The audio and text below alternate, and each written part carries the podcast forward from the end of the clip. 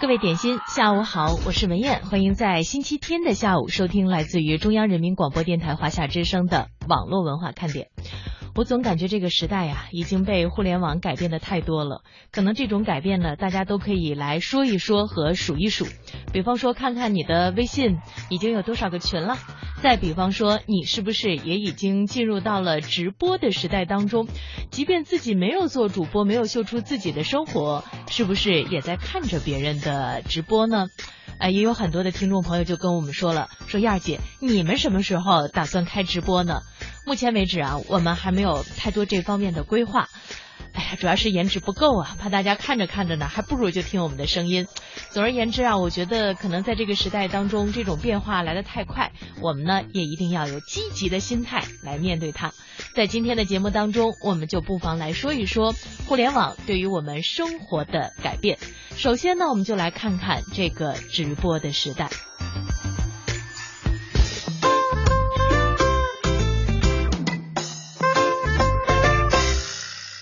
自从直播功能开始被放在知名的社群网站里，就有人预言直播即将改变人类很多事儿。也有人认为这预言只不过是又在吸引别人的注意而已。但他是相信的，他很相信，因为自从有直播功能以来，他每天一定要花一小时在直播上面，这一小时往往是在中午。他毕竟还是学生，只有在中午才绝对能够空出完全不受打扰的一小时搞直播。有网友就笑他呀，只是吃一碗泡面，这个也要直播吗？但是呢，他仍然很认真，一年多来天天选一种泡面来吃。有的时候呢，他就故意不吃面，给观众朋友一个惊喜，也挺有意思。总之啊，他的吃面秀很快就红了，追踪人数呢也是不断的上升。其实说到这儿的时候，我就特别想插一句啊，就很多的时候，我不知道大家在看直播的时候会选择一些什么样的内容看，就是看一个人直播吃方便面，哎，这种心理感受，我觉得还真的是挺好奇的。我们再接下来了解这个朋友的故事。每天到了中午十二点呢，他就会架好手机，按下开始直播。从那个不断攀升的观众人数，他感受到了自己的力量，好像是在为自己充电。他一定要花二十四小时的其中一个小时来充电。他仰赖着全世界窥探他的这一小时来充电。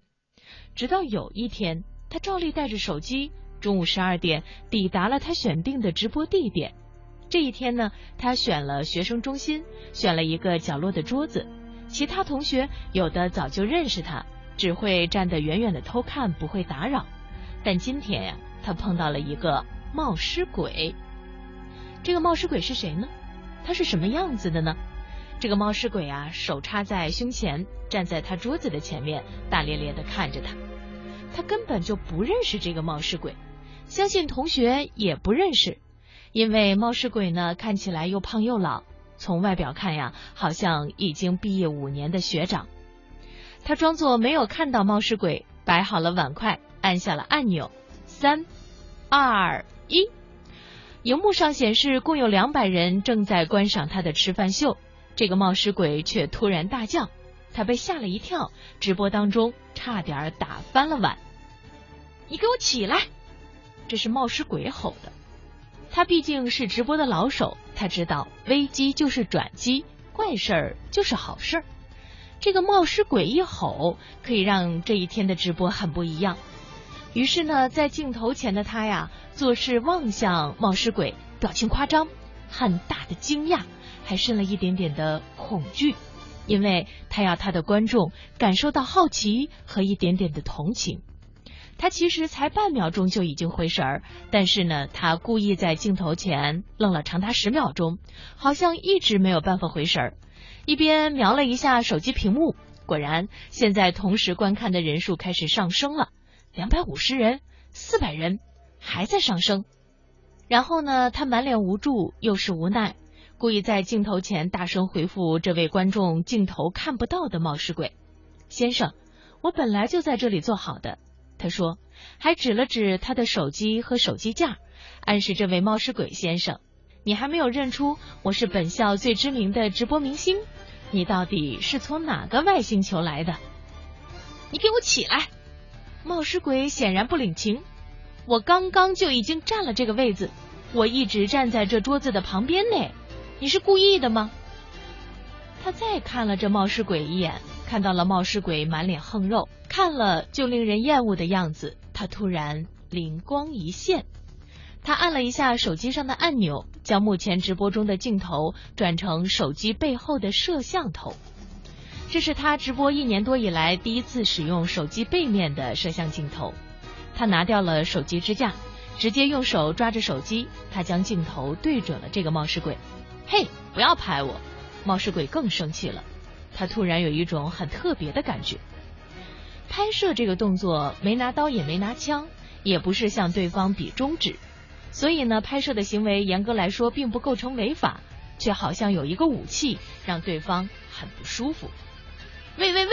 我叫你不要拍我，你没听到吗？冒失鬼大吼。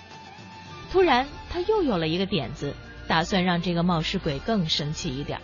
先生，他刻意装礼貌，其实呢，他的理智早已被一股莫名的兴奋所淹没，几乎藏不住声音里的颤抖。您正在被我直播中，冒失鬼更惊骇了，眼睛睁得又圆又大。他的荧幕上显示，已经有一千个人在同步观赏这一场冲突秀，是他平时吃饭秀的五倍以上。冒失鬼失声大吼：“你你没有经过我的允许，怎么能这样？”他双手紧紧地握住手机，一只手压在另一只手上。他实在太兴奋了，正在极度克制自己发抖的手。他继续把镜头对准了冒失鬼。他开始觉得这一只手机不但是武器，而且比任何一种武器都厉害。因为当他瞄准前面的猎物，不必按发射，他已经一直都在发射中。已经有三千人同步观赏了，赞声不断的显示在荧幕上。留言一则一则的涌上，一面倒的乱骂这个冒失鬼。冒失鬼再吼了几下，竟然自己住嘴，转身离开了，而且是快速的离开，连背影也刻意的拿了一件外套遮住。显然，直播获得了全面胜利。这是重要的一天，从今天开始，他突然感觉到，每天一小时拍自己，把自己的时间贡献出来给公众不够好。更好的是将摄影镜头对着其他人。以前每天的一小时他很累，别人看得很愉快。现在他一样将每天的一小时拿来愉悦自己，也愉悦别人。那是一种很直接的兴奋。自己被愉悦，观众也被愉悦，只有一个人不高兴。这个人是谁？就是被镜头锁定的主角。以前他每天选一碗不同的面。现在他每天选一个不同的主角，通常他选的都是那些服务业的服务人员，大型连锁店、速食店、商场的店员。他特别喜欢对准那些他看了就不喜欢的人，往往那是和他长相、肤色或者是年龄相反的人。他专挑这些人对准，然后打开他神圣的手机镜头，三、二、一，开始直播。他甚至不必说话，只要对方觉察到这只手机，对方就会有反应了。不要拍了，你是在拍我吗？我又没有允许。如果他再强调这是直播，对方的反应更大，而他就更兴奋。他的同时关注数已经累积到了五千个人，每次都一面倒的一起骂眼前这个失控的服务人员。一天一个小时很快就不够了，他休学了，投入更多小时数来直播。他发现，他可以举发任何他眼前让他觉得不愉快的事儿，而他的双手，那一双控制着镜头方向的双手，决定了今天谁会被拍到，拍到了什么，哪一家公司的服务人员又会被网友排山倒海的乱骂。他抓到了要领，观众人数在上升，直播同时观看人数已经超过一万人了。照理说应该就这样了，但故事还没结束。某一次直播，他对着某家速食店的员工，他照着他的套路走。果然，那员工很快的被他激怒。他一边忍住兴奋，一边稳住手，继续拍着那位员工。突然间，他伸手去按那个按钮，应该说他按错了。他本来只是想拉近镜头，拍清楚那员工脸上的青筋和嘴里的假牙。但是呢，却按到了转镜头按钮，突然间直播转了方向，转到了前面镜头。前面镜头拍到了他自己，这一惊，竟然暂时不知道该怎么办。这段时间以来，他的直播很久没有拍到他自己，他是被荧幕里突然出现的脸给着着实实的吓了一跳。这是我的脸，他喃喃自语。以前那是一张和善而且爱吃的脸，今天他简直不敢相信自己所看到的，竟然是一张狰狞的脸。他被自己狰狞的脸给吓住。来不及把镜头转回来，也让他的一万名观众吓坏了。他的一万名观众就在五秒之内掉了五千名，相信那些人是惊骇的，好像看到鬼一样的扔掉了观看当中的屏幕的。他终于将镜头转回去，但那个员工已经不知道跑到哪里去了，人数还在不断下降中，留言涌上。观众看得出，这场直播秀好像比较像是自导自演的害人秀。几天后，他终于又回到了二十四小时都是人类的日子，暂忘了这段疯狂的岁月。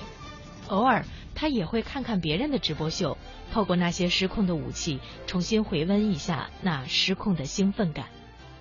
这故事告诉我们，直播看起来很直白，也很真实，但它可能反而是害人最深的武器。他可以掀开整个世界，然后颠覆了世界，让事实永远被埋在镜头看不到的角落。直播的时代可能是最真实也最容易虚假的时代，你准备好了吗？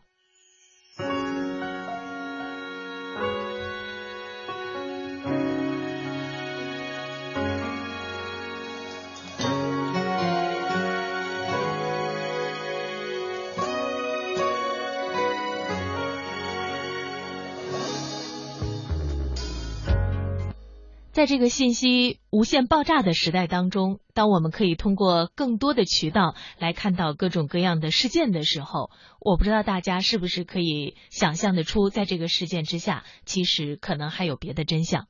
也许我们永远是无法触及真相的，但是我们力图在节目当中让大家可以更为理智、客观、冷静的来看待互联网带给我们这个世界的变化。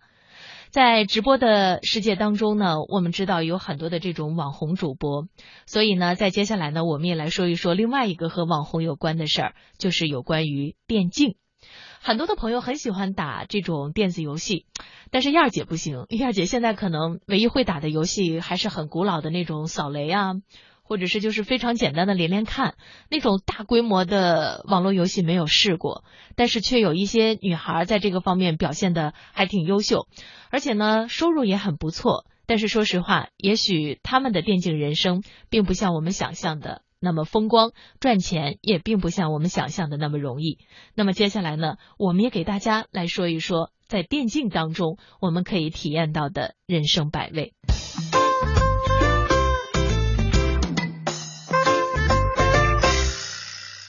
有人说什么都不信，说电子竞技也能够赚钱。说白了，不过是在电脑游戏上拼个输赢。据调查呀，仅互联网电竞解说这一行，好的呢上千万元，普通的也有两三百万元年薪。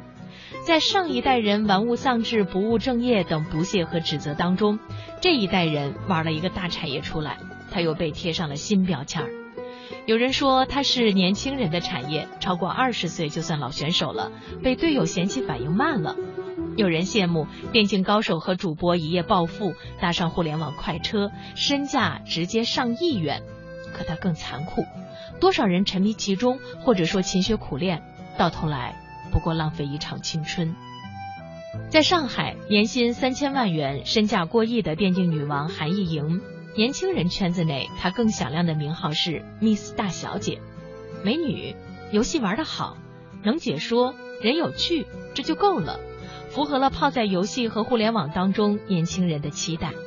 她是苦出来的，她玩游戏的时候，电竞产业并不算大，电脑游戏很大程度上还是游戏。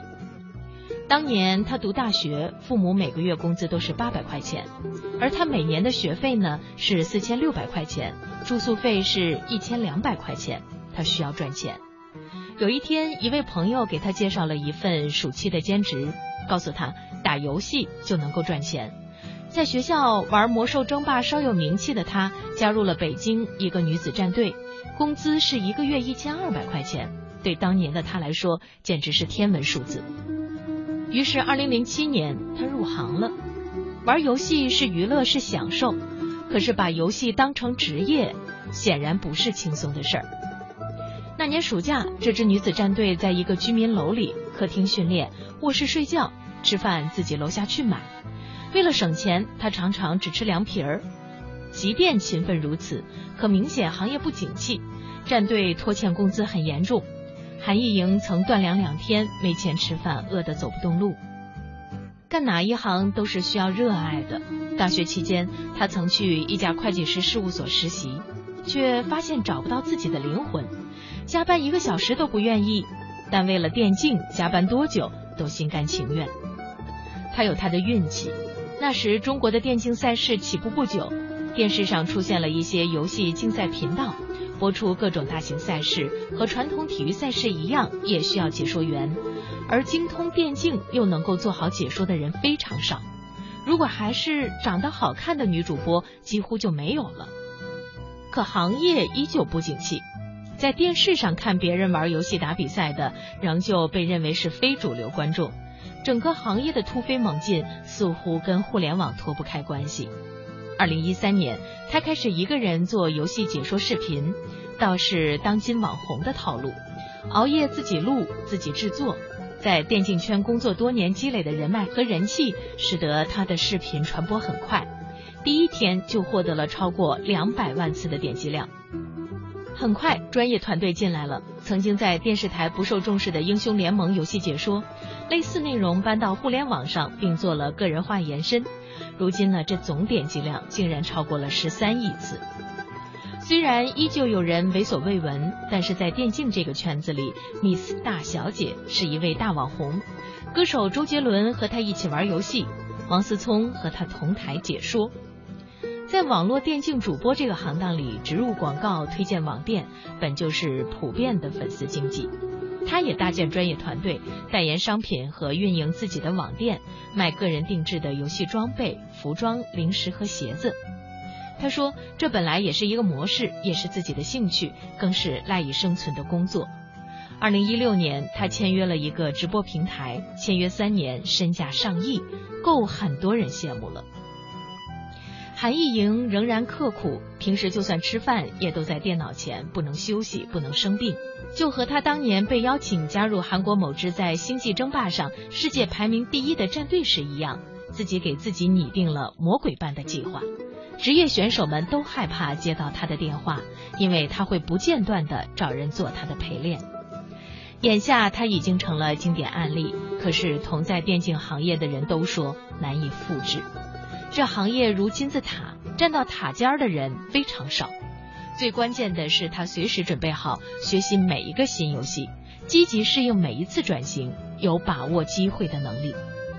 有人不服韩艺莹，电竞行业若是网红和主播靠着粉丝经济，似乎并不新奇。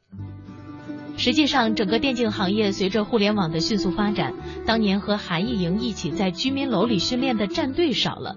类似传统体育的俱乐部形态已经出现。目前，国内有几十家的俱乐部，每个俱乐部都培养针对英雄联盟等几款游戏的战队。俱乐部就像经纪公司，先培养出职业选手，选手在赛事中获奖成名之后，再通过选手的名气来吸引广告商和粉丝，实现商业价值。盈利主要来源于广告赞助商，最早呢是电子产品的厂商。这几年，随着电竞影响力的扩大，开始有别的种类品牌加入。其次，粉丝多的俱乐部还可以销售队服等周边商品。还有呢，让选手抽出一些时间在直播平台做游戏主播，收入也是非常不错的。不仅如此，电竞赛事本身就是一个垂直领域的巨大市场。很多人可能想不到，宁夏银川看中了这一点。举办二零一六年的世界电子竞技大赛，英语简称呢就是 WCA。这届赛事的总策划李燕飞告诉记者，银川市政府希望通过电竞等 IT 行业的开发，促进经济发展，并希望成为世界级的电竞之都。李燕飞的希望是把赛事做成产品，打造电竞的产业链和生态系统。比如基于网吧的电竞中心。据他分析，电竞行业会借助互联网和衣食住行等消费品结合，中国电竞行业是一片蓝海，但还需要很长的一段时间。毕竟这个行业太年轻，所以存在不少弊端和问题。在诱人的名气和收入面前，已经有父母主动把小孩送到电竞俱乐部。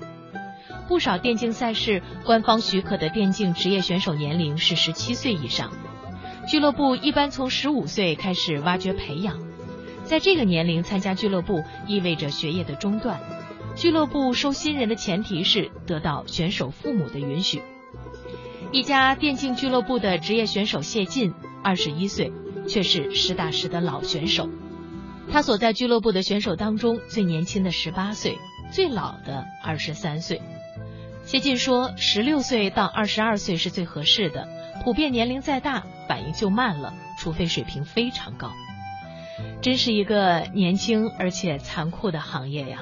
就像美国男子篮球职业联赛的选秀，只有在某游戏职业联赛当中的战队的经理和教练。才能够在各选手比赛当中来挑选选手。按照现在的行规啊，入门都是试训选手，比如谢晋，打比赛是为了梦想。现在呢，则像每天上下班打卡一样，中午十二点起床开始训练，晚上打到二十四点以后睡觉。谢晋会关注头上少量的白发，他说，用脑过度的人都会有白头发。关于退役后的出路，他显得很坦然。他说有很多出路啊，比如在网络上打游戏、做游戏直播。在电竞圈里已经有些名气的夏恒，在多年电竞职业选手发展不顺之后，转型做游戏主播，如今年收入达到百万级，这是他在电竞行业的第一桶金。用他的话来说，做主播就是逗观众乐。可如今他放不下职业梦想，又回俱乐部训练去了。对于大多数水平不够或者没有机会的电竞青少年来说，还有另外一种低端的谋生方式，就是代练和陪练。比如王菲，十六岁那年，她去温州做了一整年的游戏代练，就是要帮客户把游戏号练到某个较高的级别，打六个小时能挣一百块钱，非常辛苦。为了挣更多的钱，他后来辗转四川等地做游戏陪练。只要在网上陪客户打游戏就可以，他们管要陪的客户叫老板，三四个人坐在一个几平米的小屋子里打英雄联盟，作息没有人管，每小时到手五十五块钱。他们更说不上来的是，听起来渐具规模的电竞行业，其实对许许多多玩游戏的孩子来说，门都入不了，金字塔底才是大多数。